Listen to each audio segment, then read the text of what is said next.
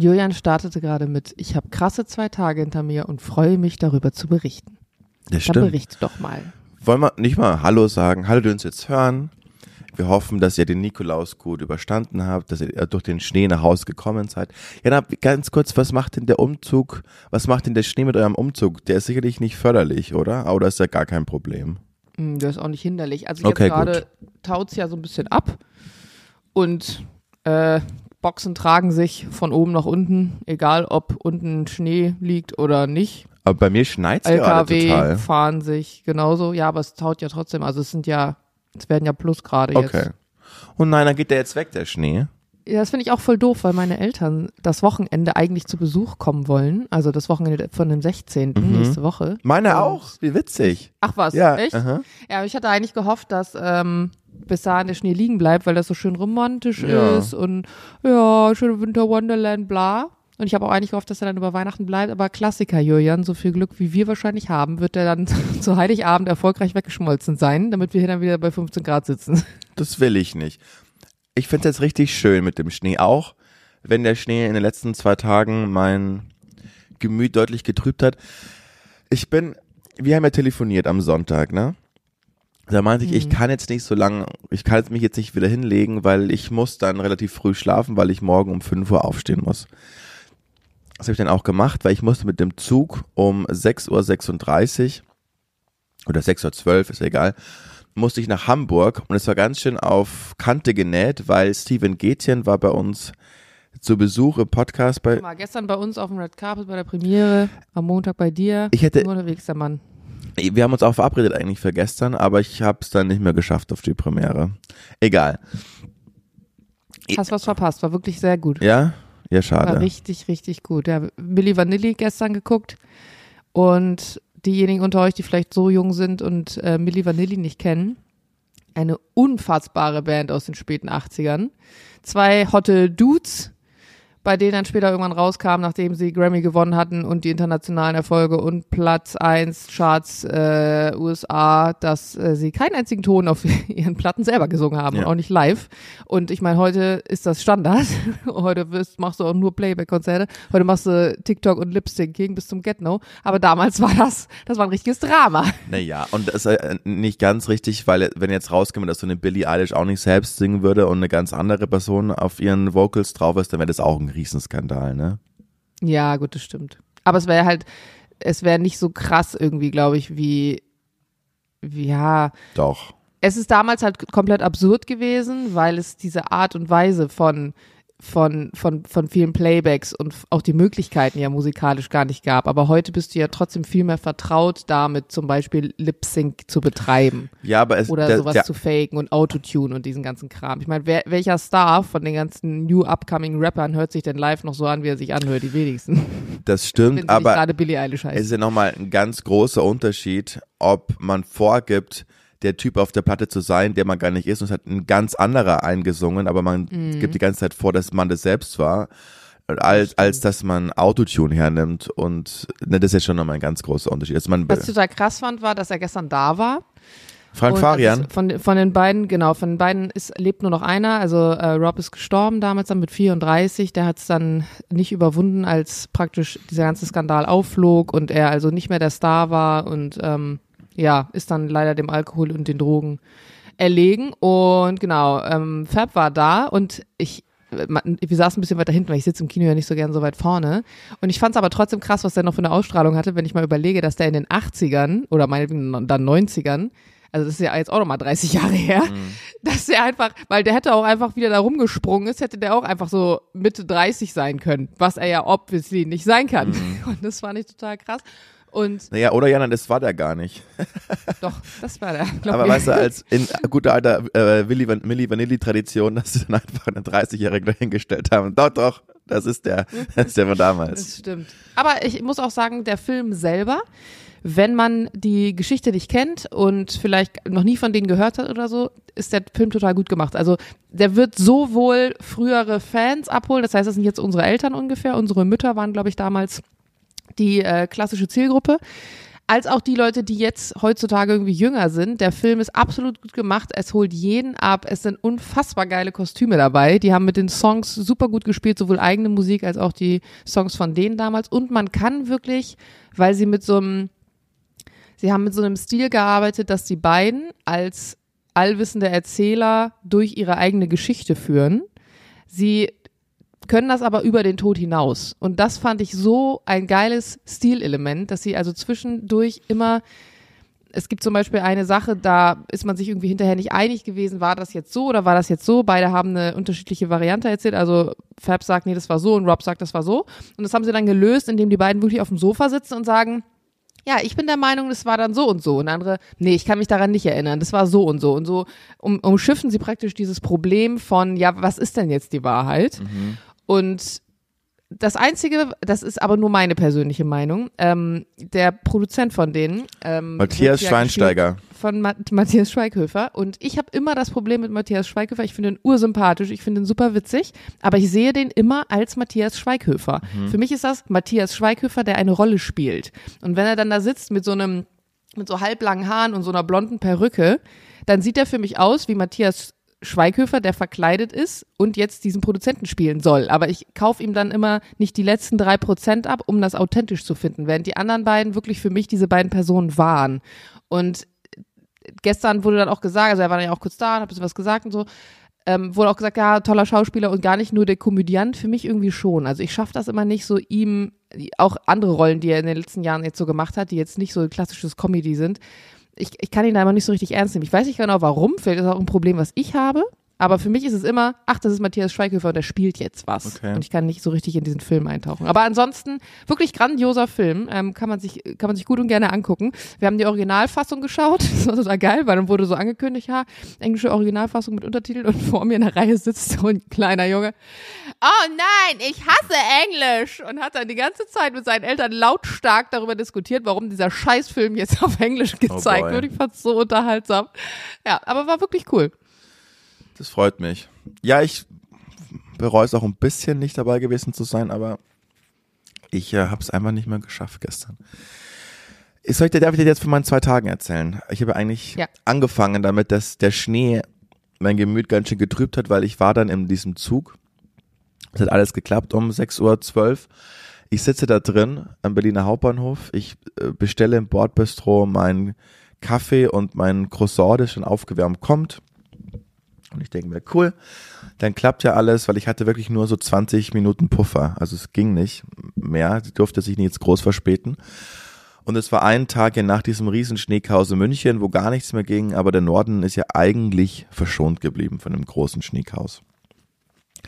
Dann sitze ich da also drin in diesem Zug, es ist warm, ich habe meinen Platz, ich habe mich eingerichtet, der Laptop liegt bereit. Und dann, super, jetzt in der nächsten Minute fahren wir los. Und dann ging diese Minute aber 15 Minuten lang. Und ich sag so zum Bordbistro, sag mal, fahren wir denn jetzt eigentlich irgendwann? Und die meinten, ja, wir haben jetzt auch keine andere Info. Fünf Minuten später war es ein Polizeieinsatz, der uns gehindert hat, da rauszufahren. Und zwei Minuten später war dann nochmal die Ansage, dass es gerade eine Signalstörung ist, der Zug nicht weiterfahren kann und wir bitte aus dem Zug gehen sollen. Mhm. Das ist toll. Also wa warum? Dann musste ich da aufs andere Gleis wechseln. Dann ist dann so eine Bimmelbahn gefahren, die jedes Kaff nach Hamburg mitgenommen hat. So, also kein ICE, sondern was anderes. Und dann schaust du ständig, und ich habe mich versucht, in den Stoikern zu bemühen und zu üben, die sagen, es bringt gar nichts, sich in solchen Situationen aufzuregen, weil man hat sich in der eigenen Hand, aber trotzdem habe ich dann immer mit Hamburg telefoniert, so und so schaut es gerade aus.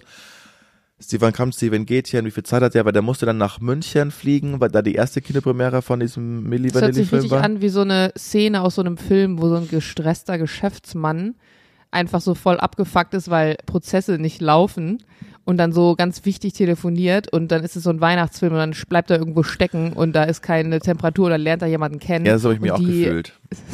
ja, geil. Weil ist ja schon, war schon eine tolle Aufnahme mit, mit Stephen Gätchen und den mal kennenzulernen äh, persönlich und war auch dann, genau. Dann bin ich zu spät gekommen zu dem Podcast. Zehn Minuten, aber wir haben eine Stunde aufgenommen. Ich habe es mir auch gerade angehört. Ich, ich bin die ersten fünf Minuten nicht, das andere haben sie rausgeschnitten. Was, was äh, cool war, dann lief der Podcast, ich war völlig abgeheizt, konnte das dann gar nicht so richtig genießen, mit Steven Gätchen zu sprechen. Der ist eigentlich ein Vollprofi, ist ein ganz sympathischer Typ. Äh, liebe Grüße an der Stelle, ich vermutlich wird das nicht hören, aber hat echt richtig Spaß gemacht. Und dann äh, waren wir in Hamburg, ich habe ins Hotel eingecheckt und am Abend war die, der Live-Podcast von MML, also von Mickey Beisenherz und Lukas Vogelsang. Und Johnny und ich sind ja in, in deren Haus gesigned und dann war nicht so ganz klar, kommen wir auf die Bühne, was für mich riesengroß gewesen wäre, weil dann hätte ich mal sagen können, ich war mit Mickey Beisenherz auf einer Bühne und habe mit dem da live performt. Aber es war so, Jungs, wir schauen mal, ob es mit dem Flow passt. Bereitet euch mal vor, das und das und wenn es klappt, dann super. Und das sind wir in dieser äh, Veranstaltung, eine unglaublich lustige Veranstaltung, eine wahnsinnig hohe Gagdichte. Und auf einmal ist es soweit, wir hören unsere Titelmelodie und wussten, okay, jetzt müssen wir auf die Bühne. Und dann, dann war das so, okay, okay. Reiß ich jetzt zusammen. Ich war auf dem Weg dorthin unglaublich nervös, was eigentlich nicht vorkommt, nicht oft. Und dann sitze ich da und dann, äh, ich habe es auch gestern auf Instagram gepostet, Ihr die Story. zu viert saßen dann sozusagen genau da auf der Bühne und haben, war, war was vorbereitet und dann spielen wir ein Beißenherz an und es hat alles großartig funktioniert und den dann auch kennenzulernen und dann meinte er nach, der, nach dem Auftritt, hey, das habt ihr fantastisch gemacht, war, war richtig gut. Das hat mir die Welt bedeutet und da war ich zum ersten Mal so richtig in den letzten Jahren äh, so richtig stolz, dass, dass ich das geschafft habe, was total nichtig ist und die meisten, die da waren, haben mich vermutlich kaum mitbekommen weil sie Bier holen waren. Nein, weiß ich nicht. Aber für mich war das natürlich viel größer als für alle anderen in diesem Raum, weil ich weiß, letztes mhm. Jahr habe ich mir noch Karten gekauft, um bei denen in Berlin dabei zu sein und denen zuzuschauen. Da kannte ich niemanden. Und dann ein Jahr später, genau ein Jahr später, mit denen an die Bühne, wenn auch nur für 15, 20 Minuten zu teilen. Und alles begann durch eine zufällige Bäckerbegegnung. Ja, ja, genau. Krass, ne? Ja, und das dann auch noch gut gemacht zu haben und sich dann so auf den, auf seinen eigenen Geist und Körper verlassen zu können, nämlich in dem Moment, wo es drauf ankommt, performt zu haben und eloquent. Das klingt wie so ein Leistungssportler. Und eloquent, ja, so, so war es für mich auch. Äh, eloquent gewesen zu sein und ganz ruhig und ganz entspannt, obwohl da auch, ich weiß nicht, 800, 900 Leute vor allem waren im Ausverkauften. Mm. Mm. Und es war, es war unglaublich zu sehen. Ich bin gleich fertig, ich weiß, aber ich will dir meine Begeisterung noch schnell kundtun. Weil ich habe Mickey Beisnitz habe ich kennengelernt in der ganz tollen WDR-Serie ähm, Das Lachen der anderen. Da ist er mit Oliver Polak zu marginalisierten Gruppen gefahren, zu HIV-Positiven, mal zu Menschen mit Down-Syndrom, mal zu anderen, haben die eine Woche begleitet, reportiert, reportiert, sagt man das so? Nee, porträtiert. porträtiert, wenn man eine Reportage gemacht hat, aber genau, porträtiert. Und am Ende hat Mickey jetzt ein Stand-up für Oliver Polak geschrieben und der hat die dann über die Vorge ähm, also in dem Stand-up ging es dann um diese Gruppen und hat dann mit Vorurteilen gespielt. Das war ganz toll. Da habe ich den kennengelernt, dachte, was für ein cooler Typ. Dann habe ich den Podcast gehört und der ist ja mittlerweile in den letzten vier Jahren ist der zum Medienstar geworden. Ne? Der moderiert jetzt fest den Kölner Treff, habe ich schon tausendmal gesagt. Und dann habe ich den Tag mitbekommen, weil die Jungs haben um elf neben uns aufgenommen den Podcast. Dann wurde der abgeholt mit dem Taxi, hat dann seine NTV-Talkshow moderiert. Und um 8 Uhr, um 20 Uhr war Stage Time. Wir sitzen alle Backstage und Mickey Beisenherz schreibt um Viertel vor acht, Jungs, welche, Mess, äh, äh, welche, welche Halle sind wir eigentlich? wo, wo spielen wir eigentlich? Und dann kam der da völlig abgehetzt an. Es war alles improvisiert, was die Jungs zwei Stunden auf der Bühne gemacht haben. Und um zu wissen, was der für einen Tag hatte und wer der dann da abgeliefert hat, das war unglaublich. Und das, du hast gerade Leistungssport angesprochen. Ich habe das ihr habt das fasziniert. Johnny war auch, der, ich habe es mit dem gemacht. Der war, der hat mich angerammt und meinte, das ist unglaublich, wie schnell der im Kopf ist, was für ein Repertoire mhm. der hat, wie schnell der denken kann. Ist es, das gesehen zu haben und zu wissen, dass der keine Vorbereitung hatte, dass er gerade noch aus dem Fernsehstudio von NTV kam, das hat mich begeistert und andererseits aber auch total demütig gemacht, weil ich wusste, egal wie viel ich lesen werde in meinem Leben, egal wie viel Comedy ich mir anschauen werde. Ich werde niemals auch nur annähernd, auch nur annähernd so gut sein, wie der Typ, was er da gerade gemacht hat. Mit dem Wissen, mit der Vorbereitung, mit dem Tagesablauf. Das war unfassbar, das war Hochleistungssport und es hat, wie wenn ich die U17 WM anschaue, wo die gewinnen und dann ihre Trikots ausziehen und ich weiß auch, okay, das wäre theoretisch mit meinem Körper möglich, aber es ist halt nicht so. Also, weißt du, also das, das, ich werde niemals an dieses Niveau mehr herankommen wie die Jungs, die da Fußball spielen. Der Grundvoraussetzung waren auch ganz andere. Ich werde aber auch niemals, auch wenn Mickey Barson jetzt 40, Anfang 40 ist, egal, ich werde auch in, ich werde auch in zwölf Jahren nicht so gut sein wie der Mann. Also das mhm. war schon, es war richtig beeindruckend, aber es ist egal, man muss nicht immer so gut sein wie alle anderen. Es war einfach nur schön, dass wir da, ich bin dann ganz glückselig eingeschlafen, wir waren dann noch im Vierjahreszeiten und haben dann äh, eine Krone getrunken und ich wusste aber, ich muss am nächsten Morgen schon um 8 Uhr um in Hamburg wieder losfahren nach Berlin, weil ich einen Termin um 11 hatte und dann die Sendung und am Abend noch die Premiere gewesen. Also es waren es waren hektische äh, Tage, aber ich war richtig, äh, richtig glückselig und ich war richtig stolz, dass ich das äh, mitmachen durfte. Schön. Klingt ja. richtig gut. Ich glaube halt trotzdem, dass auch beim Oliver der Tag nicht jeden Tag so aussieht. Und jetzt hast du vielleicht das Extrem mal mitbekommen. Und deswegen ist es auch so beeindruckend, dass er dann an ist und performt. Und vielleicht hat er einfach noch mal mehr Talent als du und natürlich mehr Erfahrung. Und deswegen wirst du vielleicht nie so sein wie er. Aber mit Sicherheit sieht auch bei ihm nicht 365 Tage im Jahr so aus. Und dann ist es natürlich vielleicht noch mal beeindruckender, dass man das Gefühl hat, dass der jetzt in dem Moment irgendwie, ne, das, das Leben so easy lebt und von hier nach da und fünf Dinge am Tag, aber dieses Tempo, der wäre ja nicht, also wird ja nicht so aussehen und so gut funktionieren mit 40, wenn jeder Tag so aussehen würde. Obwohl ich hab, Oder er würde, ja, ja. ja. aber ich habe schon Geschichten mitbekommen, dass das eher in den letzten vier Jahren ein ruhiger Tag für ihn war. Mhm. Er sput ein irres Pensum ab in den letzten, in den letzten vier, fünf Jahren. Das ist Wahnsinn.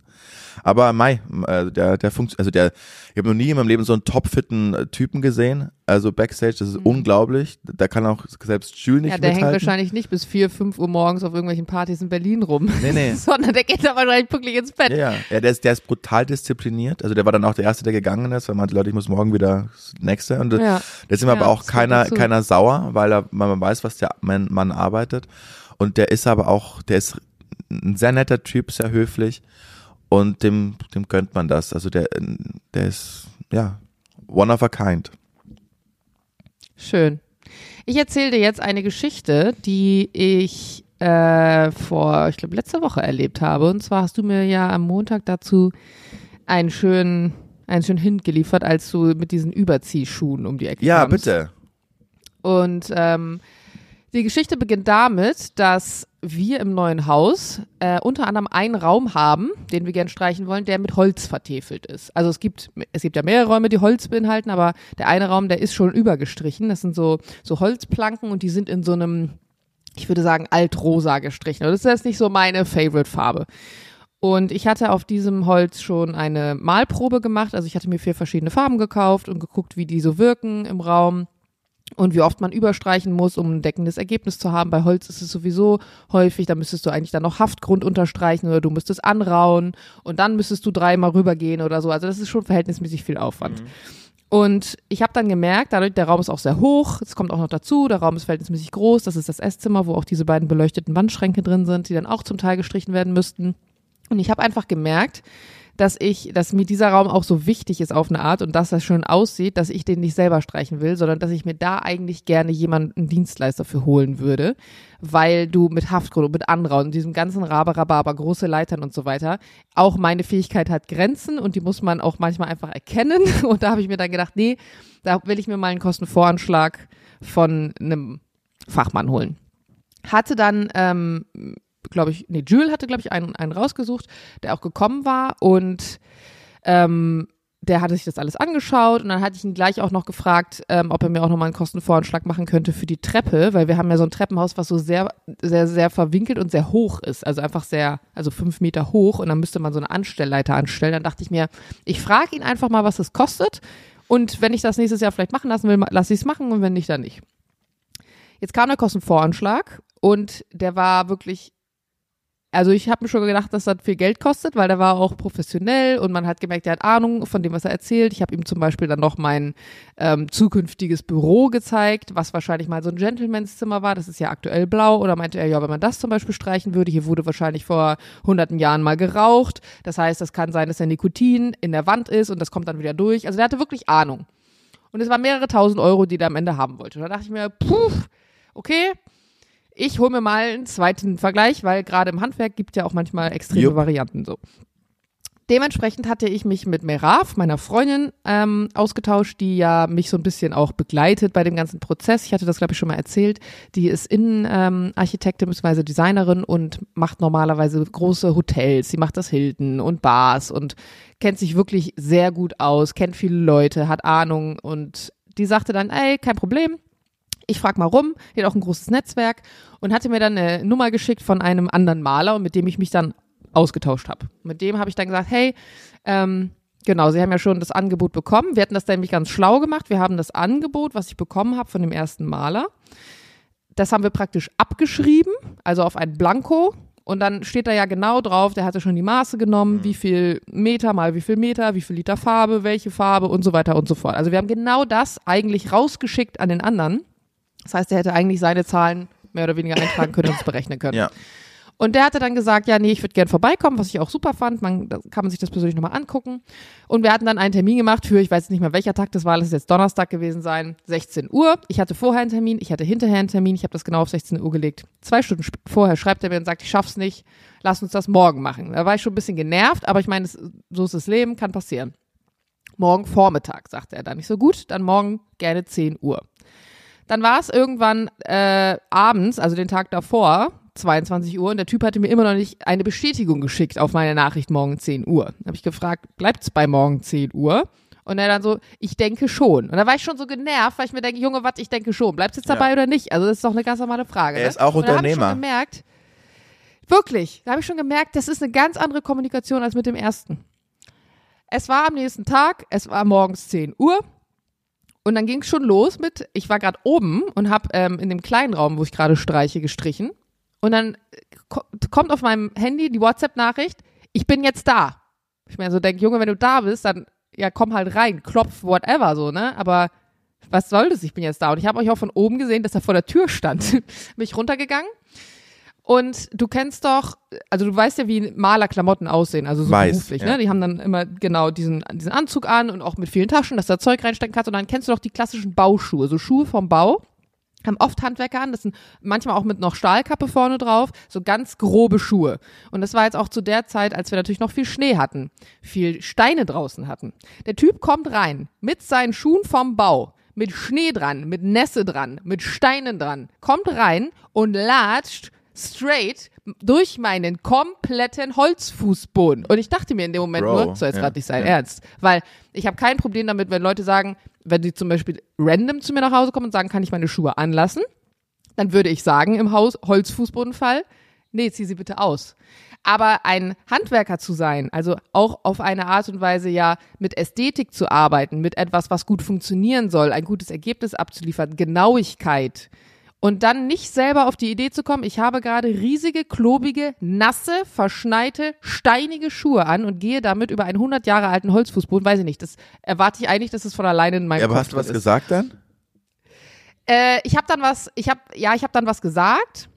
Es ging dann aber sofort auch weiter. Also das, es war dann eine Aneinanderreihung von Ereignissen, die passierten, die ich gar nicht so schnell verarbeiten konnte, wie sie passierten. Ähm, ich möchte gar nicht sehr über Äußerlichkeiten urteilen, aber es war auf jeden Fall auch so, dass ich ihn schon sehr weit entfernt gerochen habe. Das hast du am Zustand der Zähne gesehen, das hast du aber auch daran gesehen, dass er wahrscheinlich vorher noch eine Doppelpackung Marlboro geraucht hat. Und es war einfach dieser ganze, in Kombination mit den Schuhen, war es einfach im Vergleich zu dem anderen ein komplett anderer Eindruck dann ging es los, dass ich ihn durch die Räume geführt habe. Und ich hatte ja nun den direkten Vergleich von dem mhm. anderen, den ich ja ein paar Tage vorher da hatte. Und der hat einfach, der Typ hat kein Wort gesagt. Und ich so, so, das hier ist das Zimmer, wir haben hier eine Holzverkleidung, hier wurde bereits dreimal drüber gestrichen, wahrscheinlich braucht man einen Haftgrund. Ich wusste das ja alles dann schon.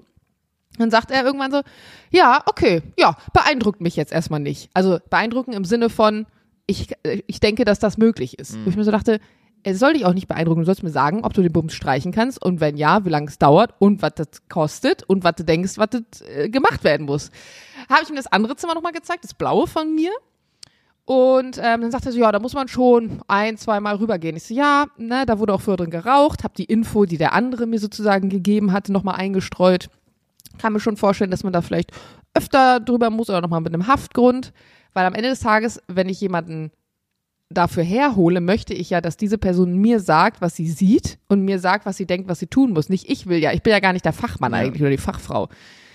Und dann waren wir halt mit allem irgendwie durch und dann sage ich so, ja, bitte schicken Sie mir dann einfach zwei Kostenvoranschläge aufgeteilt, weil vielleicht will ich nur das eine machen oder nur das andere oder das eine jetzt und das andere später, ist ja auch immer eine Geldfrage. Und sagte so, nee, nee, ich schicke ihn ein. Ich sag, nee, ich hätte gern zwei. Ja. Das eine hat eine Priorität für uns, nämlich der Raum mit dem Holz, das andere nicht, mit der, mit dem, äh, mit der Treppe. Ähm, ich hätte gern zwei. Ja, äh, ja, also, ja, ich kann Ihnen dann mal aufschreiben, was so ein Meter Streichen kostet und was so Materialkosten sind. Ja, nein, Sie brauchen mir nicht aufschreiben, was noch ein Meter gemacht, Streichen kostet. Ich gemacht. möchte wissen, was es kostet, wenn ich diesen Raum mit dieser Farbe in diesen Raum mit dieser Farbe verwandeln möchte und Sie das für mich machen, wie lange es dauert, was mich das kostet. Ja, aber ich habe ja jetzt gar nicht die Maße. Ja, dann messen Sie halt aus. So, Sie, Sie sind doch hier, Ja. also, weil Sie doch gucken wollen, wie das aussieht. Also, äh, hä? Ja, ja, kann ich machen. Ja, kam erstmal mit so einem Zollstock, ne? Dachte mir, der willst jetzt nicht wirklich, weil normalerweise du hast ja so einen Laser, womit die dann das messen, ne? Packst du an die eine Wand ran, schießt der Laser auf die andere Wand, der Laser sagt dir dann, wie lang die Entfernung ist. Und Ja, das weiß ich übrigens so, auch, warte. weil ich mache das mit Teppichen auch gern so. ja, das habe ich mir auch gedacht. Aber weißt du, was ich rausgefunden, was ich letztens gedacht habe, warum ich glaube, warum du dich vermessen hast? Aha. Weil, wenn du einen Zollstock oder ein Metermaß nimmst und du hast ja deinen Finger dahin gepackt wahrscheinlich und den dann weiter rübergeschoben, dann hat er ja auf der einen Seite fängt er an von 0 bis 2 Meter oder von 0 bis 3 Meter und dann auf der anderen Seite fängt er an von 3 Meter bis 0. Das heißt, die sind spiegelverkehrt aufgeschrieben. Und vielleicht hast du den beim Rüberschieben umgedreht und deswegen sind da falsche Maße entstanden. Kann alles Könnte sein. sein. Ich habe kein Argument auf meiner Seite. Macht. Könnt- Auf jeden Fall, der Typ fing dann an rumzumessen und in dem Moment fiel mir ein, dass mir Raf mir gesagt hat, dass sie ihm ja eigentlich das Blanko-Ding geschickt Ja. hatte. Dann denke ich so, hm, dann müsste er die Maße ja eigentlich haben. Dann sage ich zu ihm, sagen Sie mal, Sie hatten doch mit meiner Bekannten schon Kontakt. Ähm, die hatte mir eigentlich gesagt, sie hat Ihnen schon die Unterlagen geschickt. Kann das sein? Nee, ich habe nichts bekommen. So, hm, strange. Ich zu meinem Laptop gegangen, der dann da einen Raum weiter stand und ich ihr geschrieben, ich sag, Girl, the boy says he doesn't have the measurements. What's going on? Und sie dann so, hä, nee, habe ich auf jeden Fall geschickt. Und sie, also, also das ist eine ganz professionelle Maus, ne? Wie gesagt, arbeitet mit den großen Hotels zusammen. Wenn die sagt, sie hat was gemacht, sie ist auch von ihrer Persönlichkeit so, dann hat die das zu 100% gemacht. Aber gut, jeder kann sich täuschen. Und ich so, bist du sicher? Ja, ja, 100% sure, hat mir einen Screenshot geschickt davon, dass sie es ihm auch geschickt hat. Und ich so, hm, komisch. Ich nochmal zum Typ gegangen, ich sag, es ist seltsam, weil meine Bekannte sagte, sie hat ihnen das geschickt, auch mit Fotos und so. Ja, die Fotos habe ich bekommen. Ich so, und das Dokument nicht, da, so ein PDF, das konnten sie nicht öffnen. Hm, nee. Ich so, das ist wirklich komisch. Und dann so drei, vier Minuten später hörtest du ihn dann da rumödeln und dann, ah, ja, ja, ja doch, hier ist sowas auf Englisch, weil sie ja, Ja. Englisch spricht.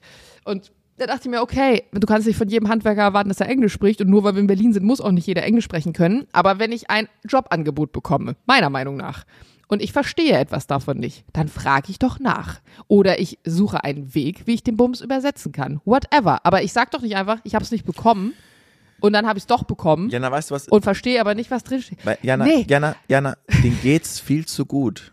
Die haben viel zu viel Aufträge. Die können die sich einfach Hand, niemand will mehr Handwerksberufe machen und die, die es machen, sind die schlausten Typen überhaupt, weil die können sich vor Angeboten oder vor Arbeitsaufträgen nicht mehr retten.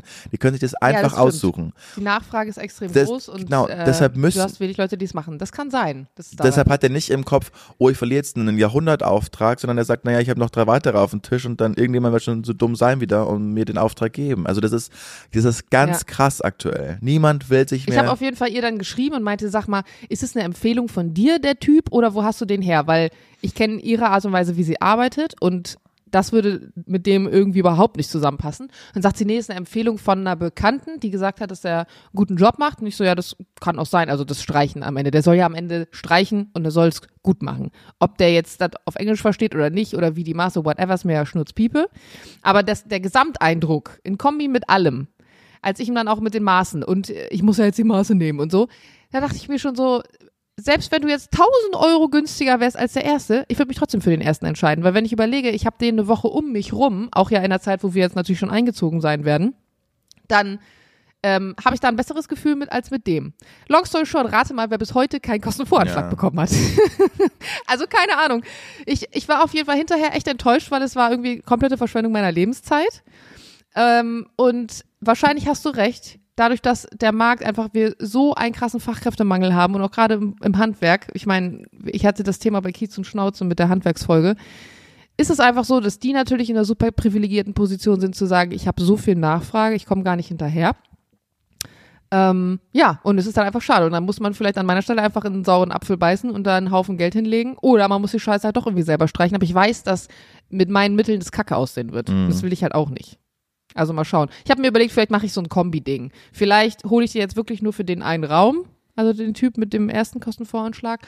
Und vielleicht wage ich mich dann doch ans Treppenhaus irgendwann nochmal selber oder so. Oder ich lasse es jetzt erstmal grau, keine Ahnung. Es sieht ja auch nicht schlimm aus, ne? Also das ist ja wirklich auch, muss man auch gerade dazu sagen, ja, man auf ganz hohem Niveau. Es geht einfach nur darum, ich finde einfach ein rosa Esszimmer nicht geil. Und das Treppenhaus wirkt einfach, weil es eh schon so groß ist mit dem Grau, es wirkt so ein bisschen, es könnte schöner und freundlicher und heller wirken, aber es ist jetzt nicht die absolute Prio. Ich würde so gerne, ich würde so gerne sagen, komm Jana, ich komme und mach dir das. Aber das wäre unserer Freundschaft, das, das wäre unserer Freundschaftstodesstoß. Ich habe letzte Woche ein Bett aufgebaut äh, im Gästezimmer, da musste ich so an dich denken, weil ähm, das Bett mich auch wirklich ein bisschen Nerven gekostet hat. Und ich mir gedacht habe, wenn ich Julian jetzt da hätte, der würde einfach hoffnungslos mit diesen beiden Balken in der Hand Ja. und diesem Akkubohrer da stehen und sagen, Heinisch, sag mir, Ich was kenne ich tun Leute, soll. lass sie anrufen. lass Ralf das, holen. ich, ich finde immer so das, das Coole, also was mir so Spaß macht an Heimwerken und DIYs und so, ist es, kreative Lösungen zu finden, wenn Probleme auftauchen, die man nicht nach dem klassischen Aufbauanleitungsprinzip lösen kann, sondern wenn du wirklich dann kreativ werden musst. Also, keine Ahnung, ein Bauteil passt nicht. Wie finde ich jetzt eine Lösung, dass ich dieses Bauteil passend mache? Also, das ist ja wirklich so ein bisschen ein kreativer Denkensprozess. Und das finde ich eigentlich so cool daran. Und das ist, das kannst du halt eher mit Worten wahrscheinlich oder mit anderen Sachen. Nicht so mit deinen Händen. Das Nicht- ist auch in Ordnung. Nicht so mit meinen Händen. Jana, ich habe gestern erfahren, was RIS heißt, weil das das Ja. Oxford-Wort des Jahres ist. Ja. Und dann habe ich äh, zwei meiner Kolleginnen gefragt, ob sie denken, dass ich RIS hätte. Ich glaube nicht. Und dann haben sie gesagt, nein. Und Vivi meinte dann, äh, sie hat einfach gesagt, nein. Und Anna hat sich toll gerettet und meinte, nee, du hast keinen Riss, aber du hast Klasse. Und dann habe ich sie umarmt. Das fand ich schön. Süß. ja, ich glaube, das ist eine, da hat sie eine gute Lösung für sich gefunden. Ah, das ist ja, so hart. Stimmt. Nee. Ich habe doch, Also ich finde, das ist nicht, dass ich, weil es kommt ja von dem Wort Charisma. Und ich finde, dass ich, ich würde gerne Ja, Charisma haben. ich denke schon, dass du Charisma hast, aber ich glaube, Riz wird nicht wie das klassische charismatisch benutzt. Sonst würde man ja charismatisch sagen und nicht Riz. Sondern Riz ist, glaube ich, die Hip-Hop-Variante von charismatisch. Also wenn ein BWL-Justus charismatisch ist, dann ist halt, dann hat Sido halt Riz. So, weißt du, was ich meine? Also will ich, Ich gar meine nicht das Riss Gleiche, haben. aber in zwei verschiedenen Welten. Okay. Ich glaube, du kannst niemals Riz haben. Okay, also ist nicht schlimm, dass Auf ich eine keinen Weise. habe. Ja, ist nicht schlimm, Julian. Okay. Und halt, Du trinkst dafür eine Negroni und fährst nach Hamburg morgens um sechs und regst dich auf, wenn die Bahn nicht fährt. Das ist auch in Ordnung. ich, ja. Manchmal denke ich, ich kann mich schon gut einschätzen. Und wenn ich dann aber sowas höre, dann, dann komme ich schon wieder sehr in, äh, in Selbstzweifel. Hörst du dir eigentlich unsere Podcast-Folgen manchmal noch an? Mm, boah, also, Ich, glaub, ich glaube, das hilft dabei, weil ich merke total oft, wenn ich manchmal unsere Folge höre, denke ich mir, boah, Heinisch, der Satz klang in deinem Kopf ganz anders, deine Betonung klang komplett anders. Ja. Was einen unsympathischen Scheiß erzählst du da? Oder wiederum auch, ach, der Witz war ja witzig, in meinem Kopf war der gar nicht so witzig. Also manchmal hilft es total nochmal so kurz reinzuhören, weil man merkt, dass das oft doch so ein Sender-Empfänger-Ding Ja. ist. Und se- seine eigene Stimme im eigenen Kopf klingt ja dann auch nochmal ganz anders und die Reaktion des anderen darauf, wenn man das dann nochmal so Ja. von außen betrachtet, in der Mhm. Kombi ist nochmal was anderes, ja. Ja, dadurch, dass, dass ich so viele Podcasts mittlerweile mache, Hm. kann ich einfach nicht mehr jede Folge von uns anhören. Ich habe die, also die Zeit habe ich gar nicht und ich glaube, ich würde auch wahnsinnig werden, weil ich so viel spreche, jeden Tag. Aber es ist schon so, dass ich, ich höre mir vor allem die Wochenkickstarts an, weil die sind, die sind schön kurz und ist ja dann so ein Piece einfach von einer großen Folge.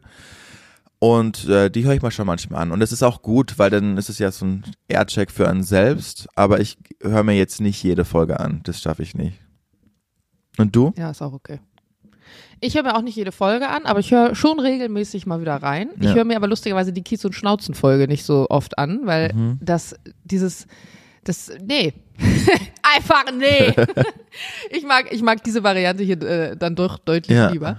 Und ähm, ja, ich finde, häufig hat man noch so Aha-Momente hinterher. Ich, ich gucke mir zum Beispiel auch jeden Abend nochmal meine Story wieder an, weil ich nochmal wahrnehmen möchte, es ist ja auf, auf einen Teil, ist das ja ein, ein fertiges Arbeitsprojekt, was du so abgegeben hast, wenn du so willst, ganz übertrieben dargestellt. Und manchmal denke ich mir, boah, Heinisch, das ist aber eine schlechte Überleitung oder boah, Heinisch, das ist aber nicht unterhaltsam. Und manchmal denke ich mir auch, ach, ja doch, hat ganz gut funktioniert und das war ja ganz lustig. Also ich finde das manchmal, sich selber nochmal so zu überwachen und nochmal zu kontrollieren, wie, was habe ich da heute so erzählt oder so, ist gar nicht schlecht, aber ich verstehe voll, bei dir sprengt das einfach den Rahmen durch die Masse und durch die unterschiedlichen Projekte auch, die du machst. Ja.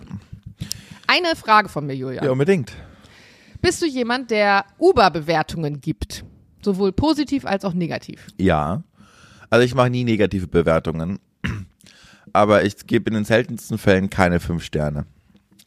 Ich wusste super viele Jahre lang nicht, dass man keine Bewertung geben muss und dass man auch kein Trinkgeld geben muss. Als ich angefangen habe mit der Uber-App, da kommt ja dann immer, nachdem die Fahrt beendet ist, kommt ja immer diese Sterne. Ja. Und dann kommen ja diese 1 Euro, 2 Euro, 5 Euro. Und ich habe nie gecheckt, dass man das überspringen kann. Und habe einfach früher bei jeder Bewertung, äh, bei jeder Fahrt eine Bewertung gegeben und Trinkgeld. Und irgendwann bin ich mit einem Kumpel mitgefahren, der also über seine App ein Uber bestellt hatte und habe gesehen, dass er das einfach übersprungen Ja. hat. Und ich weiß nicht, wie viel Euro Trinkgeld ich schon gegeben habe. Aber auf jeden Fall, ich dachte mir, gut, positives Karma. Ja. Aber seitdem ich halt gecheckt habe, dass man das nicht muss, äh, mache ich es auch nicht jedes Mal mehr. Aber ich habe gestern das erste Mal wieder eine ne, ne Negativbewertung gegeben. Ich habe nicht nur, ich habe zwar zwei Sterne gegeben statt einem, einem fand ich dann doch zu hart. Was ist Aber passiert? ich bin gestern, ich bin gestern Uber gefahren, seit Ewigkeiten mal wieder, weil ich normalerweise echt lieber sel selber Auto fahre und selber auch flexibel bin. Aber gestern bei der Premiere, ich hatte ja die Ehre, dass ich ein, äh, ein Outfit aus dem Film tragen durfte. Also wir hatten so eine Zusammenarbeit. Ich wurde gefragt, ob ich gerne eine Klamotte aus dem Film tragen will. Und es ist ein, äh, ein, ein Leder-Zweiteiler geworden mit einem Rock. Ich bin ja normalerweise gar kein Rockmädchen. Ich besitze auch privat, glaube ich, ein, zwei Röcke, die ich alle drei Jahre mal anziehe, wenn es hochkommt. Und dementsprechend, es war gestern nicht gerade warm. Ich hatte zwar eine Thermostrumpfhose an, aber trotzdem war ich jetzt nicht unbedingt gewillt, mein Auto hinten beim Zoo zu parken, um dann den Weg vom Zoo komplett rüber zu laufen Ja. und andersrum. Dementsprechend habe ich mir dann ein Uber bestellt, weil mein Gedanke war, geil, parkt er dich direkt, schmeißt dich raus da vor der Haustür, läufst über den Teppich, gehst rein, ist warm, fertig. Dann war es ja aber so, dass gestern der Weihnachtsmarkt war. Und der ist ja dann praktisch direkt schräg gegenüber vom Zoo. Am Und da ist dann gesperrt, die eine Seite. Genau. Und wir fuhren also, wir kamen ja vom, vom Kreisel sozusagen aus Charlottenburg, wir fuhren unter der ähm, Zoobahn durch und dann sagt er zu mir, du, ich ähm, würde dich hier in der Ecke rausschmeißen, weil da vorne ist ja die, ist ja gesperrt. Und sag ich, ja, aber kannst du mich bitte dann bis zur, bis zu dieser Sperrung fahren? Und dann sagt, nee, da muss ich ja da drehen. Und dann dachte ich mir schon so, okay, Bruder, alles klar, wenn du dann da drehen musst, ist ja ein Drama. Ja, dann schmeiß mich hier an der Ecke raus. Und dann biegst du ja rechts rum ab. Und dann habe ich zu ihm gesagt, ja, warte, weil da ist ja die Verkehrsinsel genau gegenüber Ja. vom Burger Grill. Und dann, ich saß auf der rechten Seite im Auto, dann bin ich schnell rübergerückt auf die linke Seite und meinte, ja, dann halt hier eben an. Dann, das ist ja nicht ganz so weit beim Burger Grill. Dann steige ich hier jetzt eben aus auf der Verkehrsinsel. Also, nee, nee. Ich fahre da vorne bis zur Ampel, wo ich mir schon so denke, Junge, warum willst du jetzt bis zur Ampel fahren? Der Weg ist weiter und die Ja. Verkehrsinsel ist da immer noch. Dann fährt er bis zur Ampel, aber hinter ihm drängeln so viele Autos und die Ampel springt gerade von rot auf grün, dass er weiterfährt. Also noch am Primark vorbei, bis zur nächsten Straße. Und ich dachte mir so, Junge, gleich kann ich von zu Hause wieder Ich nach wollte Hause sagen, laufen, ne? bei mir einen Kaffee Und noch ich dann so, ja, können. das ist, das ist jetzt schon ein bisschen weit, ne? Weil das ist ja, also der Sinn trotzdem Ja. von Uber, auch wenn es jetzt wirklich meckern auf hohem Niveau ist, aber der Sinn ist ja, dass sie dich von der einen Seite zur anderen Seite fahren und nicht, dass sie dann irgendwie fünf Straßen weiter irgendwie Ja. parken. Naja, und Ende vom Lied war dann, dass ich halt da ganz hinten, also noch nach drei Ampeln, den Weg zurücklaufen musste. In meinem Minirock. In einem weißen Lederrock. Und alle, die meinen Style kennen privat, wissen, ich würde niemals privat mit einem weißen Lederrock rumrennen. Erst recht nicht in fucking Berlin, wo man halt auch schnell mal denken könnte und dann fragt, es ist einfach leider so, genau da in der Ecke am Zoo, Ja. was kostest du die Nacht? Ja. Und dann musste ich also den, und dann hatte ich auch noch einen hohen Schuh an. Das heißt, ich musste dann den ganzen Weg von da Für- bis zum Zoo laufen. für alle, so für alle Berlin, die nicht aus Berlin kommen, wirklich. Also wenn so jemand mit hohen Schuhen im Winter und einem weißen Minirock äh, beim Zoo Ja. rumläuft, dann ist es wirklich deutlich höher die Wahrscheinlichkeit, dass man die für eine Nacht äh, fragt, wie viel sie kostet, als dass jemand auf eine Zoopremiere geht, also oder für eine Kinopremiere geht, ne? Ja. Dazu hatte ich dann ja noch Locken, weil 80er Jahre, ne, so, also wie das ja, Ja. auch dann oft typisch so ist. Und ich hatte noch ähm, über der Leder, also hätte man meine weiße Lederjacke dazu noch gesehen, hätte man, glaube ich, gecheckt, okay, das gehört irgendwie zusammen. Aber man hat halt nur den Rock gesehen, weil ich da drüber noch so eine dicke Winterjacke logischerweise Ja. hatte. Und dann hatte ich, weil es zum Look gehörte, wie gesagt, der Look ist aus dem Film 80er. Von Versace diese goldenen Handtaschen mit diesem Schnürband. Wirklich. Und alle rennen ja mit diesen Duplikaten. Also es gab so eine Zeit, ich würde sagen, das war so 2010, 11, 12. Da haben alle diese Versace-Duplikate gehabt und sie war auch typisch dafür. Sag mal, wenn man, wenn man irgendwie jemand sein wollte oder aber niemand war und dann gab es die in Billow bei Primark und so. Und so eine Tasche hatte ich dann auch noch. Und ich sah wirklich, also mit, mit dieser Winterjacke zusammen, das ist ja auch noch so eine Pilotenjacke, die ich aktuell habe, so eine dicke da drüber und wirklich original. Also hätte ich mich, ich dachte mir so, boah, nee, und jetzt den ganzen Weg und dann noch beim Burgergrill vorbei und dann die, die Zoo-Ecke. Und ich so, oh Gott, bitte. Das ist auch das erste Mal seit langem wieder, dass ich über eine rote Ampel gelaufen bin, weil ich möglichst schnell einfach Richtung Teppich kommen wollte, damit es nicht ganz so unangenehm ist. Dadurch, Und dass da ich da ja auch wohne, würde ich sagen, wir nennen die Folge Wir Kinder vom Bahnhof Zoo. Nein, das ist gemein, das können wir nicht machen. Und das ist echt. Aber es war wirklich. Ähm, und da habe ich dann einfach vielleicht, weil ich so emotional war in dem Moment und mir dann mich so geärgert habe, weil ich ja wirklich schon die beiden Kreuzungen davor gesagt Ja. habe, kein Problem, komm, ich steige hier in der Ecke aus und der einfach knallhart weiterfährt. Aber einen Stern konnte ich dann doch nicht geben, das ist aber wahrscheinlich wieder typisch, aber ich habe dann zwei gegeben. und dann kannst du aber ja angeben, warum. Ja. Also die Uber-App checkt dann ja schon, ah, okay, zwei Sterne, das ist jetzt nicht so gut, woran liegt's? Und dann kannst du sagen, an der Navigation oder falsch abgebogen oder irgendwie sowas. Und das finde ich dann noch ganz gut, dass ihr wenigstens nachfragt, woran es gelegen hat. Ach, schade. Hätte ich gewusst, dass du da auch bist, dann hätte ich es mir vielleicht nochmal überlegt. Aber ich war gestern wirklich so fertig und wollte nach Hause. Und hab's, Ist auch in ja, finde ich auch. In Zukunft werde ich dich äh, einfach fragen und sagen, Jörn, ich bin diese Woche da, da und da. Ja. Willst du irgendwo mit? Steven Gätchen, der moderiert ja auch alles aktuell, ne? Was solche Filmpremieren angeht. Der, der moderiert aber, also die großen Filmpremieren moder- moderiert er eigentlich immer. Ja, genau. Auch als wir, ähm, was war denn das? Wie heißt denn der Film mit dem Dude, der gestorben ist zwischendurch? Ähm, Black Panther, glaube ich. Ach so. Die war ja auch ziemlich groß, Ja. die Premiere. Die hat er, glaube ich, auch moderiert vom Teppich aus. Und als wir, wir hatten letztens irgendeine Premiere, ist auch schon wieder ein bisschen her, die live in Amerika gleichzeitig war. Also da hatten wir so eine Live-Schalte. War das mit Tom Cruise? Ich weiß es nicht mehr. Ist auch scheißegal. Auf jeden Fall, man sieht ihn oft auf diesen Ja, ja. ähm, Premieren. Und man merkt auch einfach einen deutlichen Unterschied, gerade wenn es dann um die Moderation in-house geht, wenn du dann alle sitzen im Kino. Man teasert dann an, weil diese Filmpremieren, die laufen ja immer gleich ab. Sie fangen immer mit Verspätung an. Die fangen nie pünktlich an. Wenn dann alle da sind, wenn der Cast auf dem Teppich war, wenn der Cast reinkommt, dann kommt erstmal Steven Gätchen oder wer auch immer gerade moderiert auf die Bühne und erzählt schön, dass ihr alle da seid. Danke für diesen tollen Applaus. Dann app- applaudieren alle nochmal extra laut. Und wir bitten jetzt auf die Bühne. Dann kommt meistens entweder ja, Drehbuchautor oder Regisseur vielleicht oder Filmemacher auf die Bühne und erzählen, warum dieses Projekt so toll ist. Dann geht der Film los und dann danach, dann werden erstmal alle gewertschätzt. Danke für die Filmförderung, danke für den Bli, danke für den Bla. Und dann siehst du immer schon so zwischen Film und der Phase, wenn der Abspann kommt, wie viele Leute dann rausgehen, weil die wissen, da folgt jetzt erstmal noch 40 Minuten. Jede einzelne Person vom Cast wird aufgerufen, mit Namen, mit Rolle, die sie gespielt hat. Und der Oberbeleuchter und der Tonmann und alle einzeln. Und natürlich ist es irgendwie cool, wenn du das ein, zwei Mal gesehen hast. Wenn du aber dann ständig auf Filmpremieren bist und weißt, du musst hinterher noch eine Stunde sitzen bleiben, damit eine Liste von 300 Namen vorgelesen wird, so ungefähr. Und alle jedes Mal das Gleiche sagen. Also es wird halt auch auf jeder Premiere dann das Gleiche gesagt. Ich bedanke mich bei meiner Chefin, die so toll zugearbeitet hat. Und ich hatte die beste Assistentin. Und danke für die Unterstützung. Und ich verstehe das auch, weil logischerweise ist es ja deren Job. Und ich würde ja auch, wenn ich dann ein Buch geschrieben hätte oder whatever, dann natürlich bedankst du dich bei den Leuten. Und du als Person, die aber dann vielleicht oft auf Premieren ist, die hört sich halt jedes Mal einfach original den gleichen Text an. Ja. Ja, naja.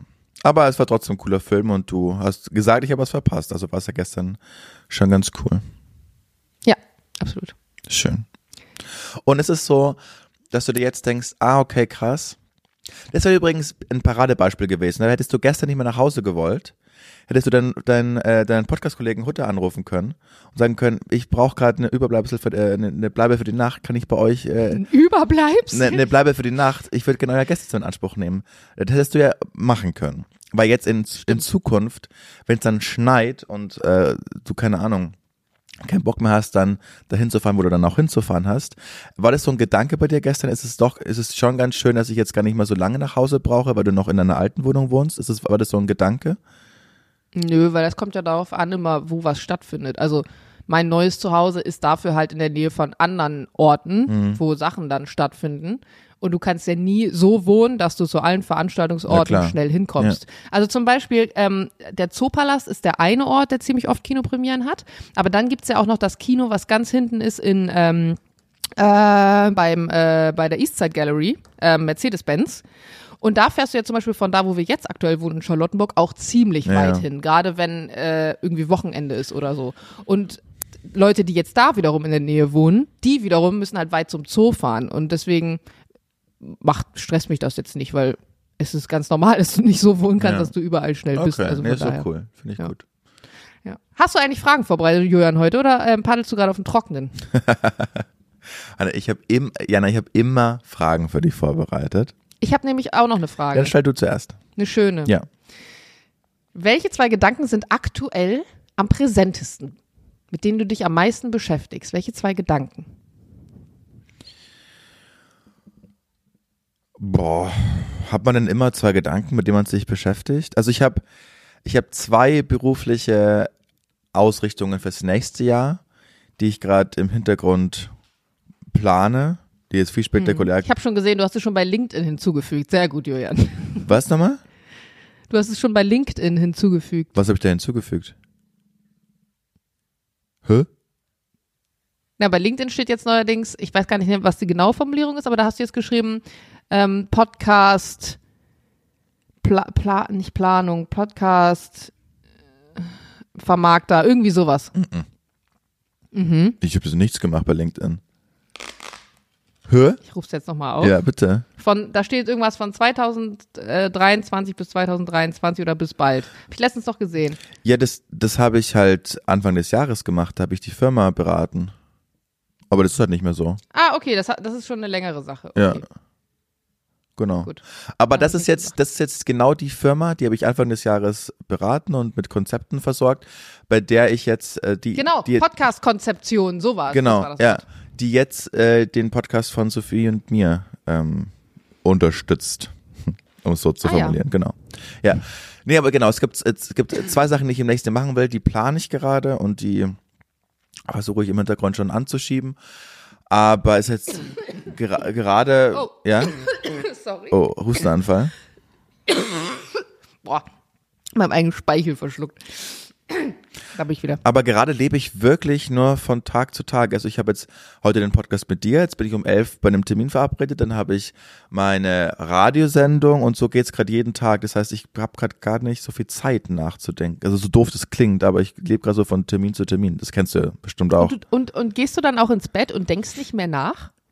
Ich bin gestern, ich weiß ja, wir hören immer so ein Hörbuch zum Einschlafen und ich, hab, ich kann ja nicht erzählen, was die ersten zwei Sätze waren. Ich bin schlaf Das sofort ist so ein. krass, ich bin da so neidisch drum, weil bei mir ist es wirklich, wenn ich einen vollen Kopf habe, dann lieg ich da und ich kann einfach nicht nicht denken. Und manchmal liege ich da zwei Stunden und sag, Heinisch, du musst jetzt schlafen. Hör auf, darüber nachzudenken. Dann höre ich auf, darüber nachzudenken. Dann kommt ein anderer Gedanke, der der Meinung ist, der muss sich jetzt ausbreiten. Und ich, Ja. ich, ich kann das dann nicht abstellen und ich bin müde und ich weiß, ich muss früh aufstehen und ich möchte gern zwei Stunden länger pennen, aber es geht einfach nicht. Die Gedanken, die, das ist wie so ein Spielfilm, der in meinem Kopf dann anfängt. Ach, es gibt auch diese Möglichkeit und wenn das und das passiert, dann könnte das ja so und so enden. Und hast du eigentlich schon mal darüber nachgedacht, wie das und das wäre? Und ich denke mir jedes Mal, ich bin, ich bin Opfer meines eigenen Spielfilms in meinem Kopf. Ich habe solche Nächte auch, solche Abende, wenn ich nicht einschlafen kann, aber die habe ich maximal einmal im Monat. Das ist ein Goal. Ja. Also ich, bei mir ist es eher maximal einmal im Monat, dass ich schnell einpenne und nicht mehr weiß, was war. nee, also auch gestern oder vorgestern, als ich dann in, in Hamburg geschlafen habe im Hotel und ich noch im Eindruck dieses krassen Tages stand. Da war es eher so, oh, ich will jetzt noch nicht einschlafen, ich will noch darüber nachdenken und zack war ich weg. Ach krass. Ja. Ja.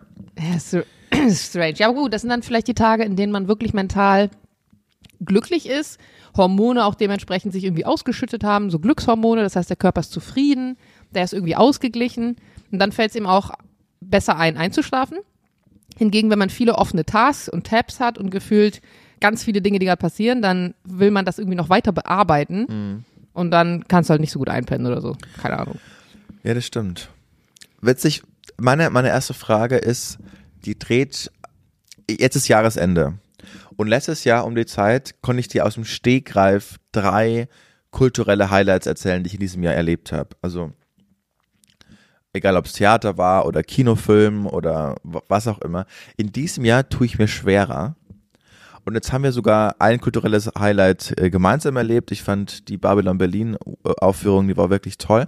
Aber hast du, was sind so deine drei Sachen, wo du dich jetzt zurückerinnerst und sagst, okay, die haben wirklich rausgestochen in diesem Jahr?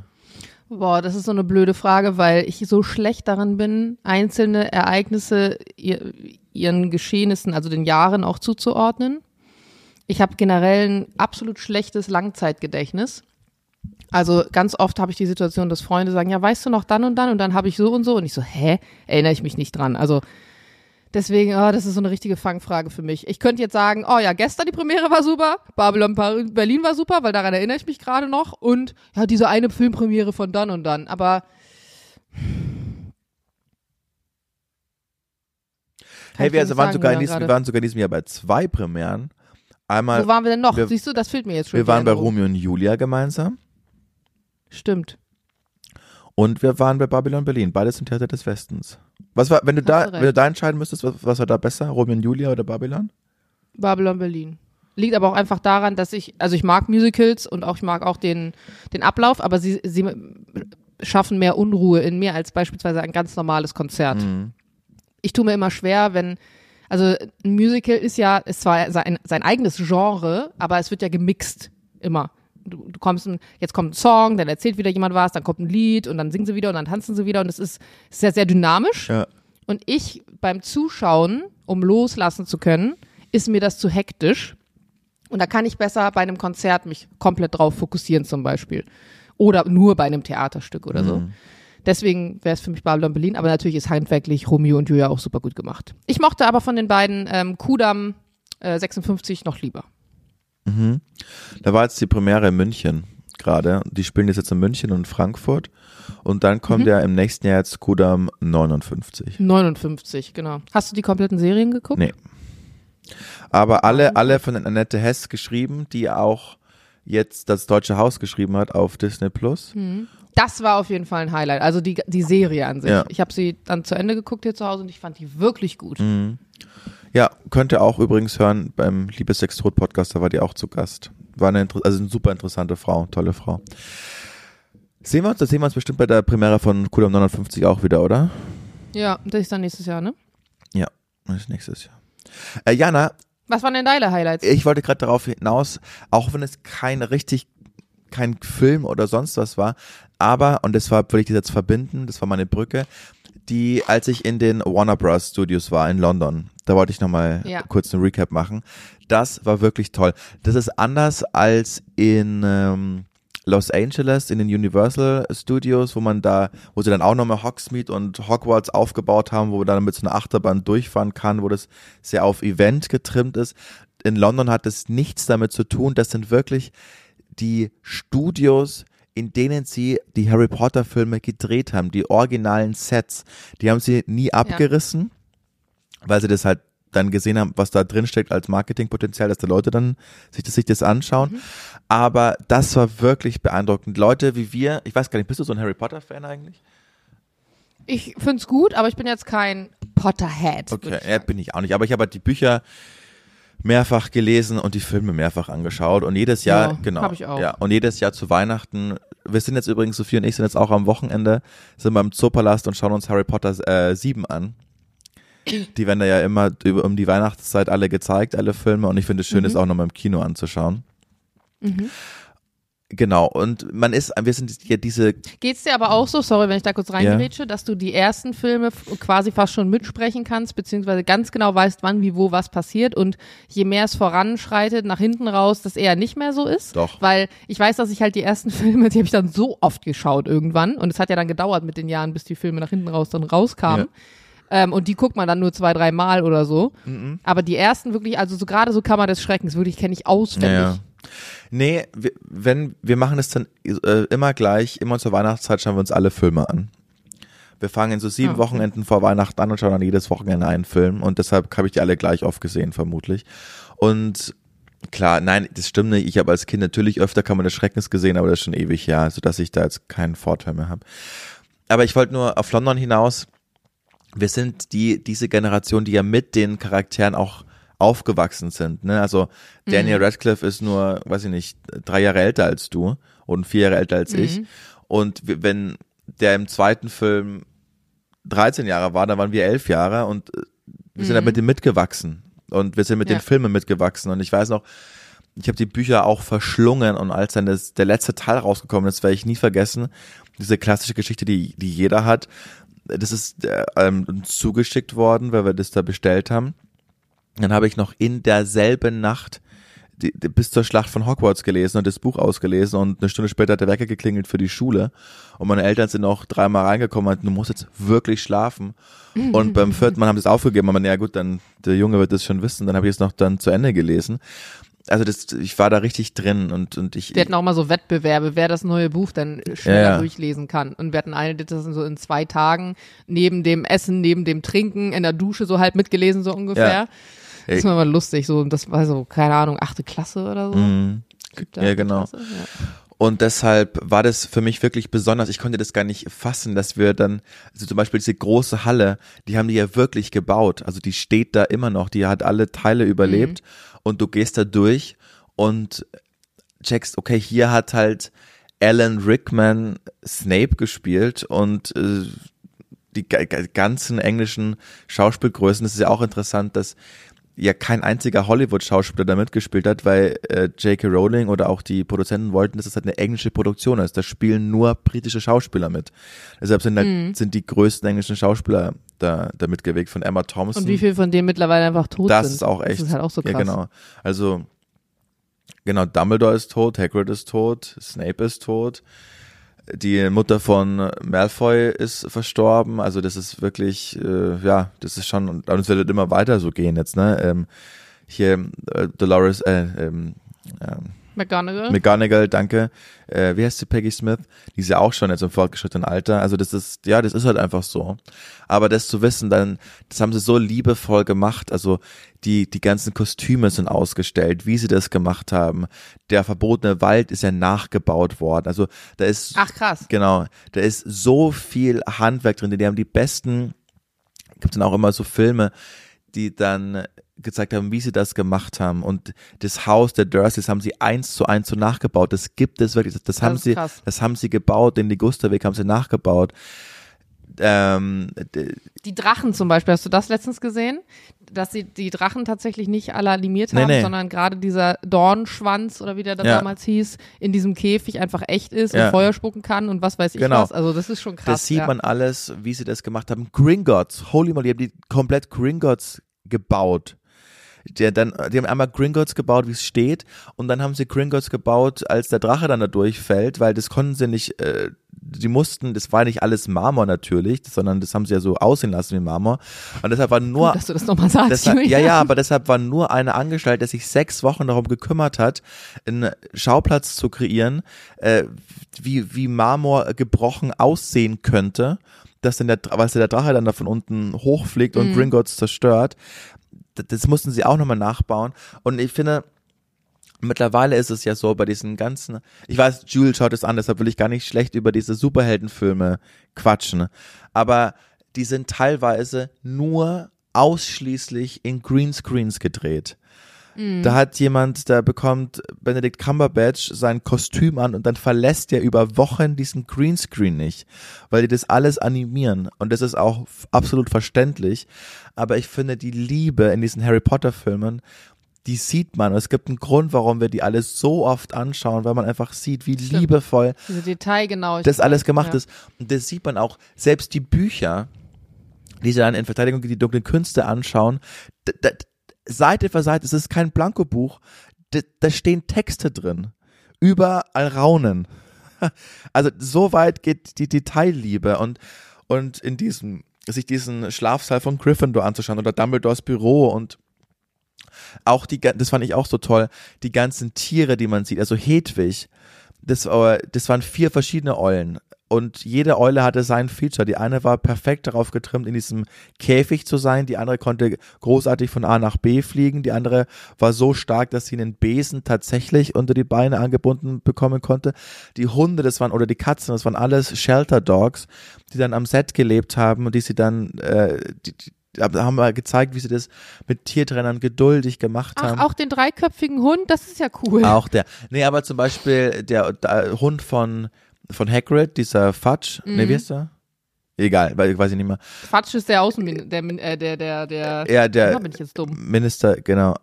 Oh Gott, da, man ist dann auch raus irgendwann, ne? Ja. Nee, Fla Fletcher, Fletch, irgendwas so, ja. Scheiße, Mann, wie Das waren auch drei nee, aber war verschiedene. Fletcher der Minister? Doch, du, nee, Fang, Fudge. Fang hieß der Hund. Nee, nicht Fein. Fudge hieß der Mi- Minister. hieß der doch. Fang, Fang, genau, richtig, Fang, ja. Fang, du hast völlig recht. Ich habe Fein verstanden, aber nee, Fang heißt er. Das waren auch drei verschiedene Hunde. Also man, das war wirklich toll. Es war nicht auf Event, sondern man konnte einfach sehen, wie die das damals gedreht haben. Und das ist für jeden Harry Potter Fan, der kein Hardcore-Fan ist, aber der so wie wir, wie wir alle das mitbekommen haben. Wenn ihr mal in London seid, ist es so eine, ich sag mal, halbe Stunde mit dem Zug außerhalb Londons. Macht es mal mit. Ich weiß gar nicht, was, ich weiß nicht, was das gekostet hat, aber es wird jetzt keinen in den finanziellen Ruin stürzen. Und habt ihr, ähm, wie viel Zeit habt ihr da verbracht? In drei Stunden ist man da schon auf dieser Ja. Tour, ja. Aber die verfliegt wirklich. Aber sind es eher, kostet es eher so 20 Euro Eintritt oder eher so 120 Euro? Irgendwo in der Mitte, glaube ich. Okay. Ich glaube, es waren so 70 Pfund. Mhm. Ja. Okay. Äh, aber was auf alle Fälle wert. Also das war manchmal aber das Gefühl, dass ich finde bei Disney hat man gerade das Gefühl, die dieses Franchise wird einfach nur noch ausgeschlachtet und nur noch auf Kommerz getrimmt und ja, was könnte man noch mit Star Wars machen? Ja, dann machen wir halt da noch einen Film drüber und das ist äh, da in dieser Harry Potter Welt wirklich nicht so. Also ich fand auch das Theaterstück war unfassbar technisch und jetzt gut über diese drei über diese drei Tierwesenfilme kann man wirklich streiten, weil die letzten zwei waren irre schlecht. Aber diese Ausstellung war, äh, oder diese Führung durch diese Studios, die war, war eine absolute Empfehlung. Also kann ich wirklich nur so sagen. War ein richtiges Highlight. Schön, Jörn. Dann rappen wir es ab. Ich fand die Tierwesenfilme übrigens un- unterhaltsam. Ich mochte die. Auch ich den- mag ihn aber auch so gerne. Ich, ah, ich, ich sehe den so gerne, Mads weil der Mikkelsen. so. Ah ja, ich weiß gar nicht warum. Der hat so ein, das ist so ein charakterstarker Schauspieler, der hat so einen krassen Wiedererkennungswert. Es gibt super viele Schauspieler, wo ich sage, ja, da könnte jetzt auch jemand anders besetzen, aber der, diese Art und Weise, wie der spielt, finde ich, ich finde ihn grandios. Ja, übrigens da auch, ne? Da hat er im zweiten Film hat den ja äh, Johnny Depp gespielt. Grindelwald. Und dann haben sie den aber nicht mehr besetzt, weil Amber Heard. Und äh, war halt auch viel zu früh verurteilt, ne? Also von, weil eigentlich gibt's ja Gerichte, die ihn jetzt freigesprochen haben und der hat die aufgrund dieser Vorwürfe den Job als Grindelwald verloren, deshalb hat er den Mats Mikkelsen gespielt, was schon echt absurd ist, weil wenn sich jemand gar nicht ähnlich schaut, dann Johnny Depp im Teil 2 als Grindelwald und Mats Mikkelsen als Mats Nicholson. Also schaut er genauso aus, wie er auch im echten Leben aussieht. Ja. Und das hat er gar nichts mehr gemeinsam gehabt.